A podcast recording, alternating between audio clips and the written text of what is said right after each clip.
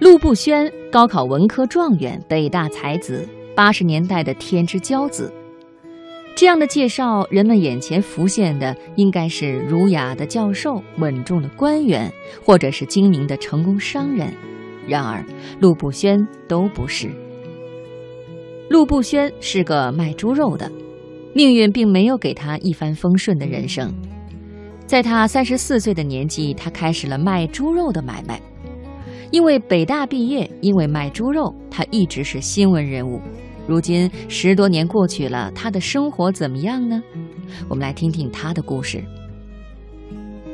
人的一生很漫长，站在人生的某个特别的位置上，我们常常会自我怀疑：是不是这辈子就要这样碌碌无为的过下去呢？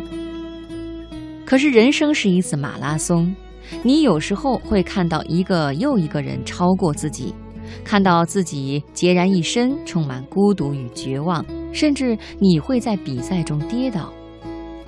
然而，只要你仍然在奔跑，你所经历的一切，幸福也好，痛苦也罢，都将成为你生命的一部分，成为你力量的来源。陆步轩也从来没有想过自己会从事屠夫这个行业。他内心一直渴望从事学术类的工作，直到二零一三年四月，他因眼镜猪肉店店主出名，回到母校演讲，第一句话就是“我给母校丢了脸，抹了黑”。可想而知，他内心是很自卑的。柴静曾经对他有个专访，问他希望自己以后能做什么。陆步轩说：“现在不敢说，命运基本上不掌握在我手里。”卖猪肉的陆步轩正处于生命中最灰暗的时期，看不到希望。无论谁告诉他职业不分贵贱，他都不相信。北大校长许志宏说：“北大毕业生卖猪肉并没有什么不好，从事细微工作并不影响这个人有崇高的理想。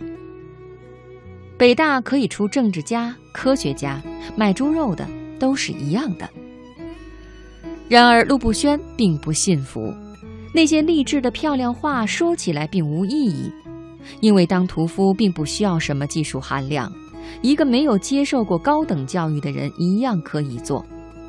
当一个人在年轻时花了很多年的时间接受专业训练之后，再去杀猪卖肉，对知识和智力都是一种浪费。他甚至在书里写。如果认为北大学生卖肉完全正常的话，为什么不在北大开设屠夫系、内设屠宰专业、拔毛专业、剔皮剁骨专业？那样卖起肉来岂不更专业吗？不过，在这个最黑暗的时期，陆步轩却把卖猪肉这件事情做到了北大水准。北大还有一个做猪肉生意的人，猪肉大王陈生，发现陆步轩不一般，他说。我一个档口只能卖一点二头猪，他能卖十二头猪，是我的十倍。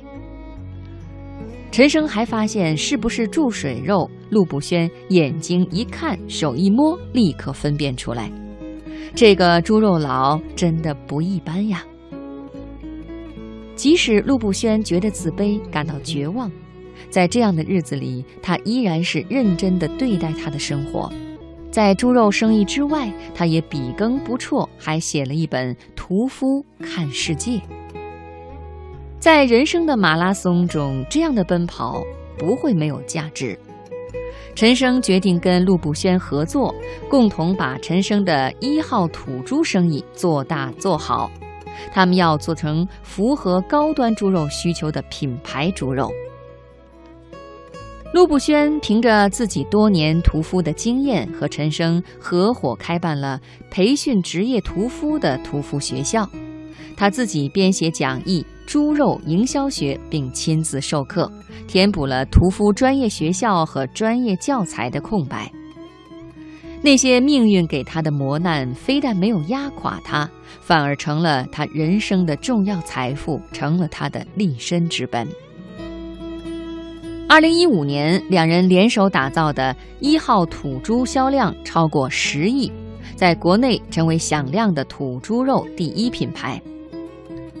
陆步轩再也没有自卑感了，将卖猪肉做到极致，应该也不算给母校丢人了。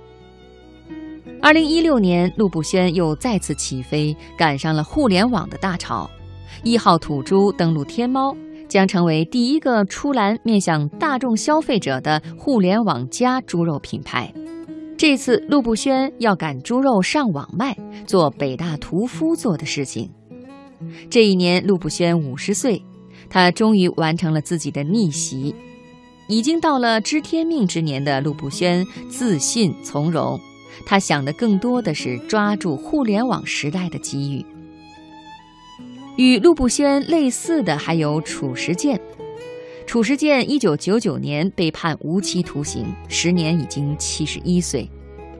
二零零一年才因糖尿病获得保外就医机会，但褚时健拖着病躯，在荒山开始种橙子。二零零三年，王石去见他，橙苗才刚栽上去。七十四岁的褚时健跟他谈成员的未来，成员挂果是什么样的情况等等。王石才知道，橙子挂果得等到褚时健八十岁。一个七十四岁还在认真种自己橙子的人，是一定会跑赢自己命运的。二零一二年，褚橙成了一个品牌，八十四岁的褚时健完成了自己的逆袭。